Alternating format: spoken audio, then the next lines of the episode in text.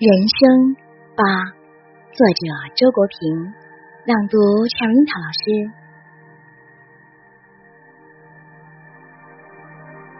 恰恰是当一个人即将告别人世的时候，他与世界之间最有可能产生一种非常有价值的交流。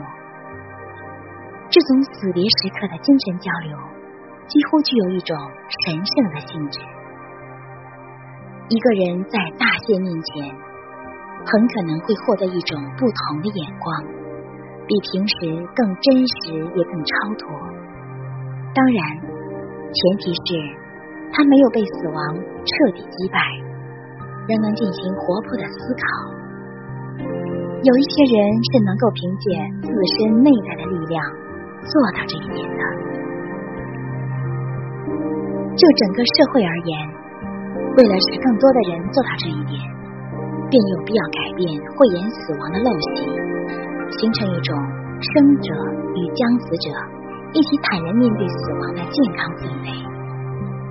在这样的氛围中，将死者不再是除了等死别无事情可做，而是可以做他一生中最后一件有意义的事，并是成为一个哲学家。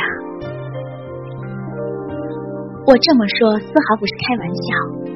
一个人不管他的职业是什么，他的人生最后阶段都应该是哲学阶段。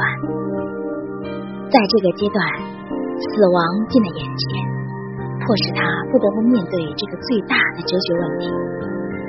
只要他能够正视和思考，达成一种恰当的认识和态度，他也就是一个事实上的哲学家了。